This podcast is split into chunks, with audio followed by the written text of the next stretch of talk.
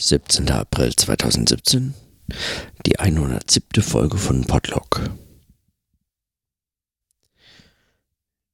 Ich hatte gestern eigentlich die Hoffnung gehabt, dass ich heute Zeit finde, ähm, nochmal über diesen Text von Hans Blumenberg nachzudenken, beziehungsweise möglicherweise sogar mit dem Stift und einem Zettel in der Hand mir ein paar Notizen dazu zu machen. Aber der Tag war ähm, mal wieder überraschend anders und ganz voll mit anderen Sachen. Und obwohl so ein, manchmal haben so Feiertage so ganz seltsame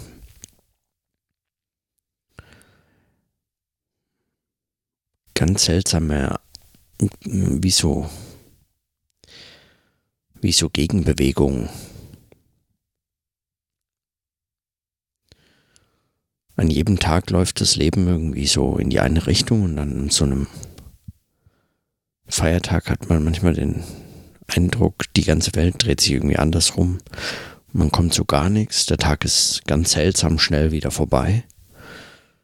Und er war voll mit irgendwelchen Sachen und doch zugleich eigentlich fast schon wie verschluckt. Es ist nicht so, als hätte ich nicht gewusst, was ich heute mache oder könnte es nicht mehr erinnern. Das kann ich aber. Hm. Es ist so eine ganz seltsame Art von Unproduktivität.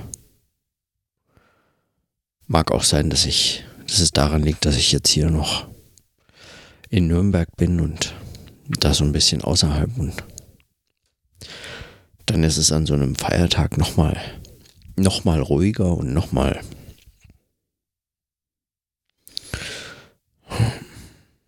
beschaulicher. Und dann könnte man fast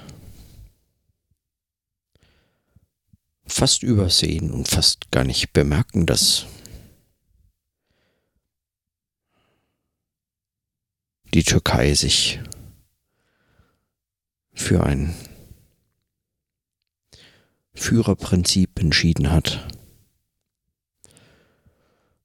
Und in den Tageszeitungen und Nachrichtenjournalen sozusagen trotzdem alles weitergeht. Wie soll auch sonst, also wie soll es auch sonst weitergehen? Über Fußball wird weiter berichtet. Bilder mit Schokoeiern werden geteilt.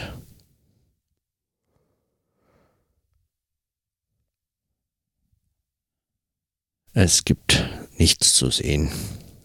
Einfach weitergehen.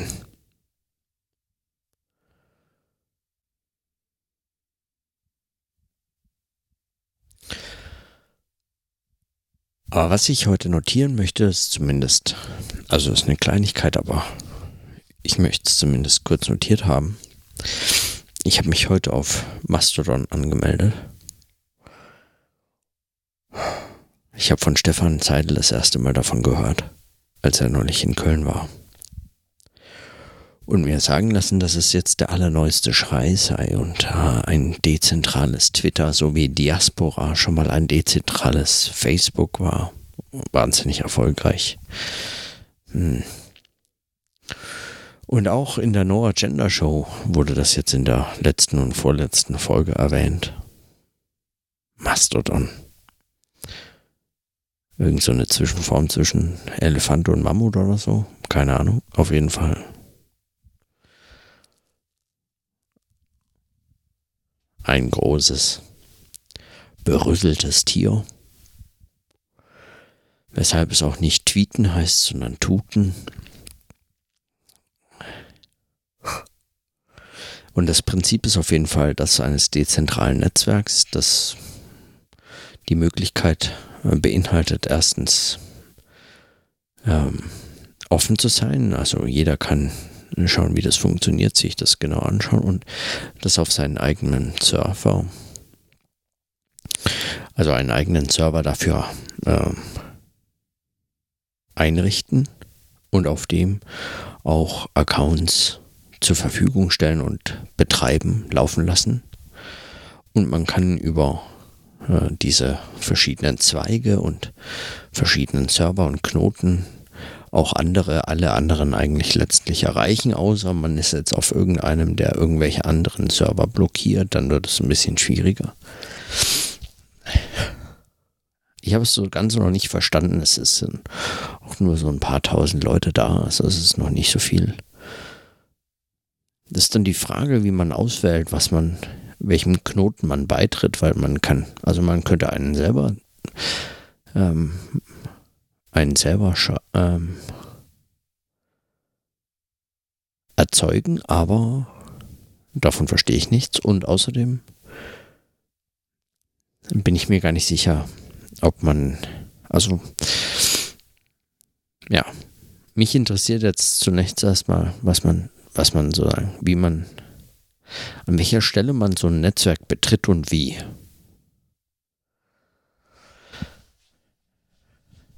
Es ist ganz interessant zu lesen, welche Regeln sich diese verschiedenen Server geben.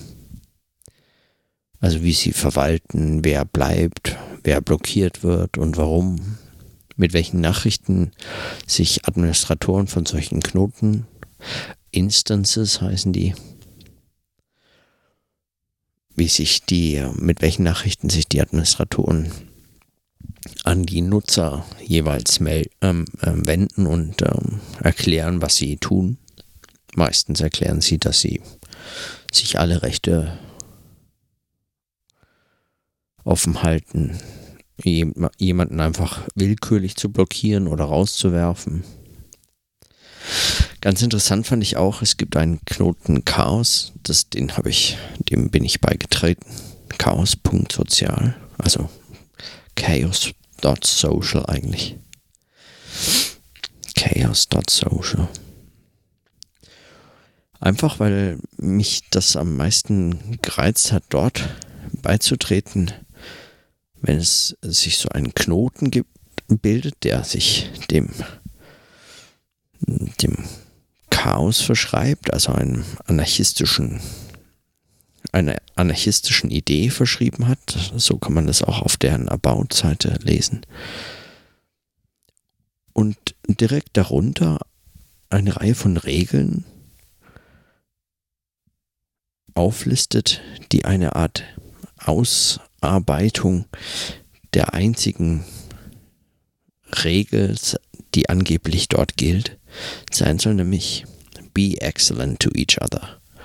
Und da be excellent to each other relativ offen gefasst ist, zugegeben, bedarf es angeblich einer Präzisierung, was das heißt, wie man jetzt excellent to each other sein soll. Und es gibt ein paar Regeln. Jetzt nicht allzu umfangreich, also sie sind gar nicht so verglichen mit anderen Instances. Es ist gar nicht so restriktiv, aber immerhin dafür, dass es ein Chaosknoten ist und einer anarchistischen Idee verhaftet ist, ist es dann doch ähm, sehr geregelt und das finde ich spannend. Also zum einen, weil meines Erachtens ist es nach wie vor eigentlich ein weit verbreitetes Missverständnis, dass Anarchie die Abwesenheit von Ordnung ist, sondern viele Anarchisten begreifen Anarchie als das, als die überlegenste Form von Ordnung, nämlich Selbstorganisation in dieser Form und dafür wäre das ein, ein Beispiel. Und auch interessant ist zum Beispiel, dass der Account des Administrators oder der Administration dieses Knotens Add-Ordnung heißt. Finde ich großartig. Chaos.social Add-Ordnung. Also Add-Ordnung at chaos.social.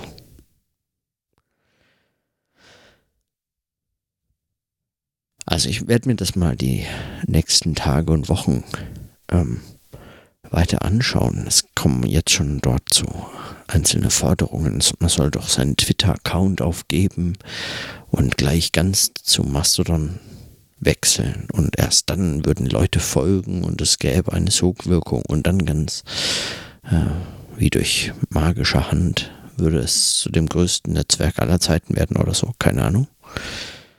Warum er das wollte, weiß ich auch noch nicht genau, aber scheinbar ist natürlich, also oder nicht scheinbar, aber so ein Netzwerk ist natürlich so viel wert, wie, wie es Knoten und äh, Kontakte und Möglichkeiten, sich zu vernetzen gibt. Und was jetzt passiert, also wie man sich wechselseitig erreicht und auch wie die Timelines äh, strukturiert sind, also was man sieht und wo man es sieht, das ist nochmal interessant zu beobachten, was dabei so entsteht. Was ich am meisten vermisse, sind äh, Listen. Momentan folge ich, also ich kenne zu wenige Accounts, als dass ich das wirklich wollte. Die paar kann ich, die mich momentan interessieren, kann ich noch irgendwie so verfolgen. Aber man hat verschiedene Timelines. Zum einen mal die in dessen, in dem Knoten, in dem man ist. Die lokale Timeline des Knotens, da sieht man alles, was die schreiben, deren Knoten man ähm, beigetreten ist. Und dann hat man noch seinen Home. Das ist alles, dem man folgt.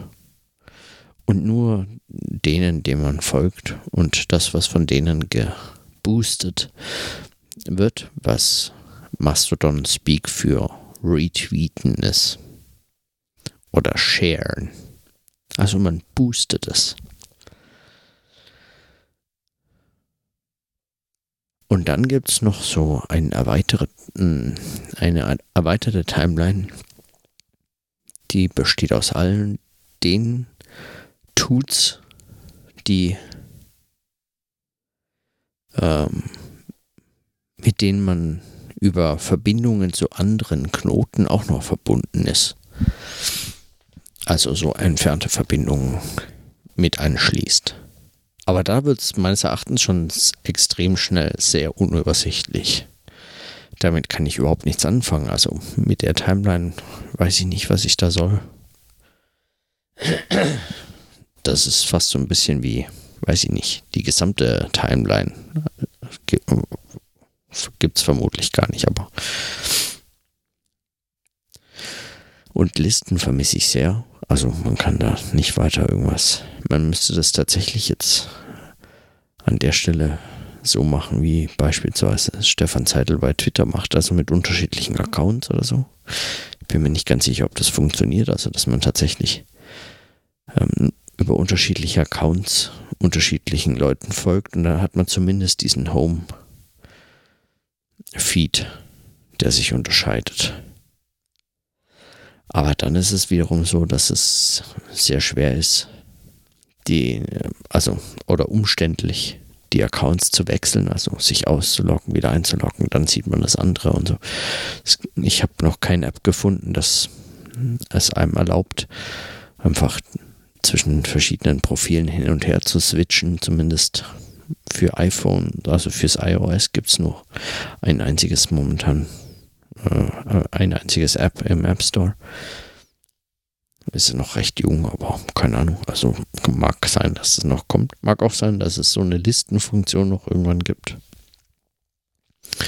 Bislang ist es für mich entweder unübersichtlich oder ja, aber was spannend ist, ist zu sehen, wie sich diese Knoten formen, wie neue entstehen. Ich glaube, da könnte man momentan ziemlich viel lernen über so Netzwerkformationen. Also, ja. Und auch so über Mechanismen von Selbstorganisation und wie es funktioniert oder wie es eben nicht funktioniert, an welchen Punkten das scheitert. Also deswegen ist mir auch dieser Anarchieknoten wichtig gewesen. Und ich habe mich zum Beispiel auch aus diesem Grund dann bewusst gegen die ähm, Mitgliederstärksten oder Postingstärksten Knoten entschieden, die ja vielleicht aus netzwerktheoretischer Sicht hm, Sinn machen würden, weiß ich gar nicht. Vermutlich sogar eher nicht, weil man über ja diese Querverbindungen auch Kontakt hat. Und dann ist so eine lokale, eine, so ein lokaler Zweig irgendwie ganz interessant, weil er einem nochmal so eine andere Form der Vorsortierung oder Einschränkung äh, ermöglicht. So, und das Thema hat mich in dem Fall sehr interessiert. Und cool ist auch von Anfang an dabei zu sein, wenn man die ganzen Handles noch bekommen kann. Das ist natürlich, fand ich schon ganz gut. Im Unterschied zu Twitter, wo viele interessante Namen natürlich schon längst weg waren. So, und so beobachtet man wohl dieses im Entstehen begriffene Netzwerk. Wo auch immer das hinführt. Hm.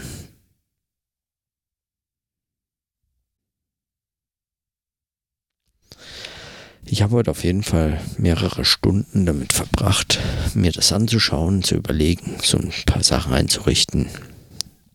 Also mich sozusagen umzuschauen, was es dort so zu sehen gibt. Hm. Und unter anderem, ja. Ich denke nur, es ist also ich, es ist spannend, es ist ein Phänomen, bei dem es vermutlich interessant ist oder vor allem werden kann, dabei zu sein, während es so entsteht und das mit zu beobachten, weil man eben möglicherweise dabei ganz interessante Dinge sieht, lernen kann, über wie diese Dinge entstehen, so Netzwerke entstehen, wie sich so Knoten miteinander verbinden aus welchen Gründen und auch mit welchen Erzählstrategien und mit welchen eben Tuts oder Veränderungen, Verbindungen dann konkret diese Verbindungen hergestellt werden. So Identity and Control, wie das in den äh, Begriffen von Harrison C. White heißt. Also diese Identitätskonstitution durch Kontrolle und Kontrolle jetzt in so einem sehr weiten Sinne als alle Formen auch der Kontaktaufnahme, der Selbstidentitätsbestimmung, der Konstitution von Knoten, des auch des Regelngebens, Ausschließens, Einschließens. Also ich habe irgendwie den Eindruck, es ist, es könnte spannend werden. Auf der anderen Seite merke ich auch schon wieder so eine seltsame Skepsis eigentlich gegenüber dem. Ich meine, bei Diaspora war das damals auch ähnlich ähm, euphorisch, die Stimmung. Ich weiß nicht, wann das genau war, aber es ist auf jeden Fall schon lange her gab es diese Phase, wo alle von Facebook weg wollten und ein dezentrales Facebook erzeugen auf Diaspora. Das einzurichten war anscheinend recht kompliziert und die Nutzbarkeit höchst eingeschränkt und überhaupt nicht viele haben sind auf diesen Zug aufgesprungen und jetzt möchte man ein Anti-Twitter erzeugen, ein dezentrales Microblogging-Service, ein dezentraler Microblogging-Service und und ich frage mich, äh, also inwiefern das von Erfolg gekrönt sein könnte, weil ich meine, Twitter ist schon nicht so wahnsinnig bedeutend wie andere Netzwerke. Also zum Beispiel YouTube oder ne, ja, weiß ich nicht, Facebook, Instagram oder so. Ich bin mir nicht ganz sicher, ob Twitter da wirklich immer seinem Ruf gerecht wird. Und habe ich mich auch mal mit Christian Trippel unterhalten. Es ist erstaunlich, wie viel äh, von Kommunikations- und Medienwissenschaften an Forschung auf Twitter konzentriert ist. Völlig, äh, völlig ohne jedes Verhältnis zu dem, was es bedeutet. Also welchen Stellenwert es wirklich hat für, weiß was ich, für Realität, für Menschen, Gesellschaft, weiß ich nicht für was. Wenn man jetzt also zu einem überschätzten sozialen Netzwerk wie Twitter eine ebenfalls in der Euphorie völlig überschätzte Gegenbewegung anstößt, wo die hinführen soll, bin ich mir nicht ganz sicher, aber vielleicht sind ja momentan die Zeiten besser für sowas, als es damals für Diaspora war. Wobei der Name Diaspora natürlich unendlich mal geiler ist als Mastodon. Hm. So, aber das war's. Das war meine heutige Notiz. Kurz und und so überschaubar wie der Tag.